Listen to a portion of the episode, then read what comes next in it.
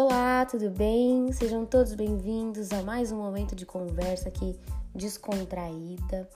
Para quem ainda não me ouviu, eu sou a Jéssica, sou psicóloga, mas eu não gosto muito só desse título também, né? Tenho mais outras coisas que eu faço na minha vida.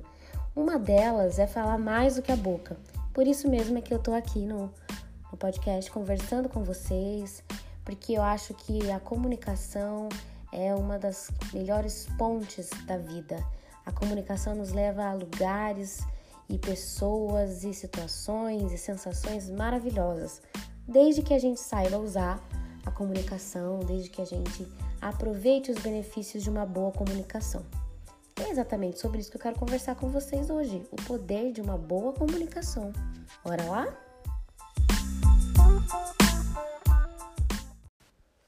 Um assunto muito trazido nas sessões de terapia, para mim, que trabalho com essa área da comunicação, dos relacionamentos, conflitos entre né, os relacionamentos entre pais e filhos, entre casados, casais, enfim. A principal coisa que eu percebo é o quanto a gente se comunica mal e o quanto a gente evita se comunicar, evita de verbalizar. Vou dar um exemplo. Essa semana, uma querida chegou e me disse assim: Jéssica, sabe, eu tô cansada porque eu esperava que ele fosse me entender. Eu não aguento mais, sabe? Ele quer que eu desenhe para ele. E aí eu perguntei a ela: tá, mas como que você disse que gostaria de receber esse tipo de coisa? Não, eu não disse, tem que ser óbvio, ele me conhece. Vocês perceberam já, né? Eu sei que vocês já perceberam, mas vamos lá. Pensa bem, ela tá me dizendo que uma outra pessoa não entendeu o que ela quis dizer pelo simples objetivo dela não ter dito. Ou seja, quantas vezes a gente não se comporta assim na nossa vida, no nosso dia?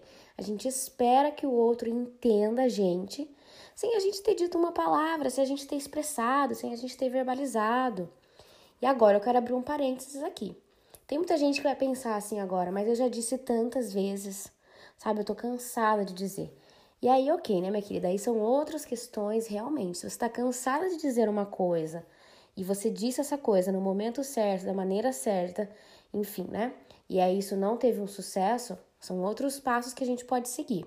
Mas eu quero falar hoje da importância da gente saber comunicar, verbalizar algo que a gente quer, né?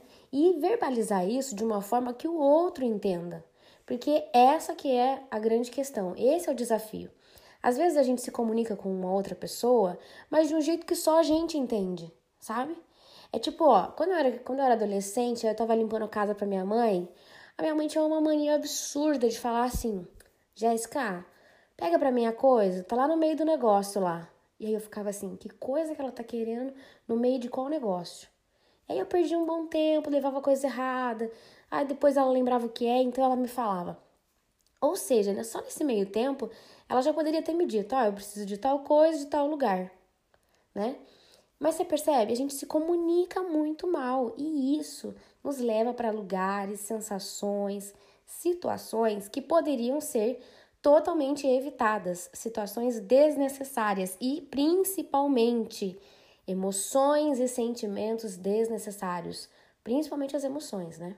Quantas vezes a gente não fica mal no final do dia por ter sido mal interpretado? Quantas vezes a gente não fica mal porque o outro não entendeu o que a gente disse? Como eu digo aqui sempre, não tem como a gente controlar todas as variáveis, não tem como a gente controlar né, a forma como o outro pensa, enfim, o nível de entendimento, de sabedoria dele, não tem como. Mas o que eu consigo fazer é evitar que uma informação seja passada de forma errada quando eu trato ela de uma maneira objetiva, quando eu passo realmente o que eu quero passar. E é aí que vem um segredo por trás disso. Vou contar para vocês um segredinho agora. Talvez vocês me perguntem, mas como que eu consigo me comunicar melhor? Como que eu faço isso? Gente, bom, como que eu vou falar algo que eu não entendo sobre? Como que eu vou pedir algo se eu não sei o que eu estou pedindo? Como que eu vou comunicar um desejo se eu não sei que desejo é esse? Vocês estão caminhando comigo? Vocês estão pensando, né?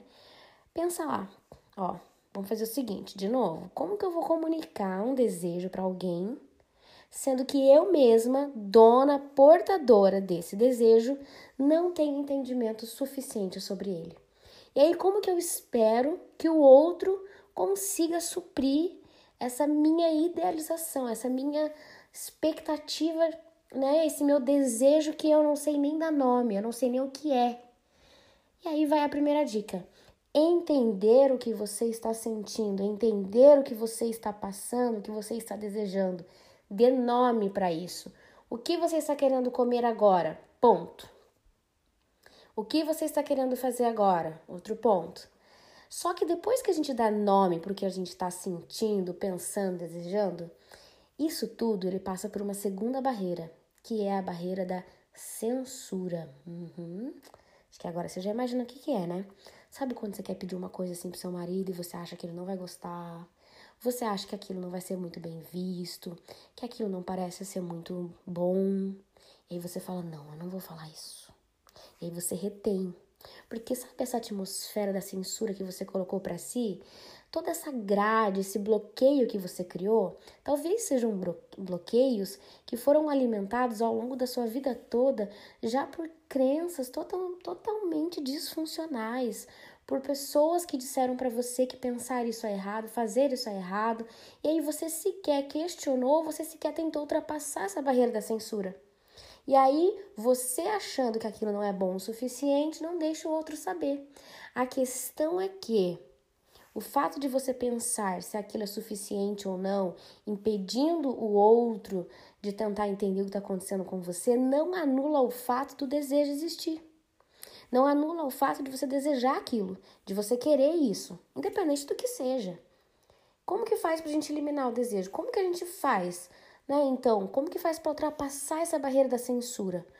Entendendo que o que você deseja, o que você quer, primeiro tem um nome. Depois, essas pessoas que disseram a vida toda para você que isso não é bom, esses conceitos que você tem sobre isso de não ser bom, de não ser ruim, eles precisam ser trabalhados, porque senão você não vai melhorar a comunicação. E aí a gente cai num terrível, um terrível obstáculo Vou colocar essa palavra porque me fugiu uma outra aqui. Você vai achar que o problema é o outro, de não estar tá conseguindo suprir essa sua carência, de não estar tá conseguindo suprir esse seu desejo, de não entender. Você vai se sentir frustrada. Sabe por quê? Porque a gente tem uma incrível habilidade de terceirizar a nossa responsabilidade. Exatamente. A gente acha que o outro tem a obrigação de fazer a gente se sentir maravilhosa, maravilhoso o tempo todo. E não é assim, né, gente? Até porque olha esse caminho que eu disse para vocês aí. Só na comunicação, eu não vou nem dar outros exemplos para vocês, mas só na comunicação, olha o quanto de coisa pode ser evitada e o quanto de coisa às vezes gera aí um conflito totalmente desnecessário, né? Que a gente não se comunica muito bem. Mas para a gente se comunicar melhor, o que, a gente precisa fazer? Se conhecer melhor, né? aquela frase bem clichê, né, do autoconhecimento, da aceitação. Eu sei que isso é repetitivo, eu sei. Sei, talvez vocês pensem assim, poxa, mas de novo isso, bem coisa de psicólogo. pois é, meus queridos, é verdade. Mas quando a gente se conhece, quando a gente se entende e a gente percebe que algumas coisas precisam ser trabalhadas em nós, porque não adianta nada também pegar e falar assim, ah, eu me conheço, eu sou assim e ponto. Ô, Gabriela, por favor, né? Não é assim. A gente tem que trabalhar o que tem que ser trabalhado. A gente está aqui para quê? Para evoluir, para melhorar, para se transformar, para viver bem.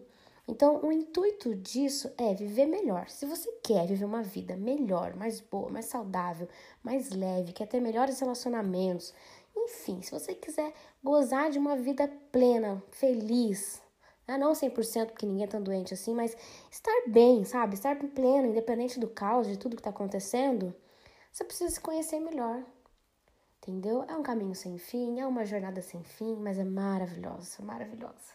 E agora eu vou deixar para vocês um desafio. Exatamente, um desafio.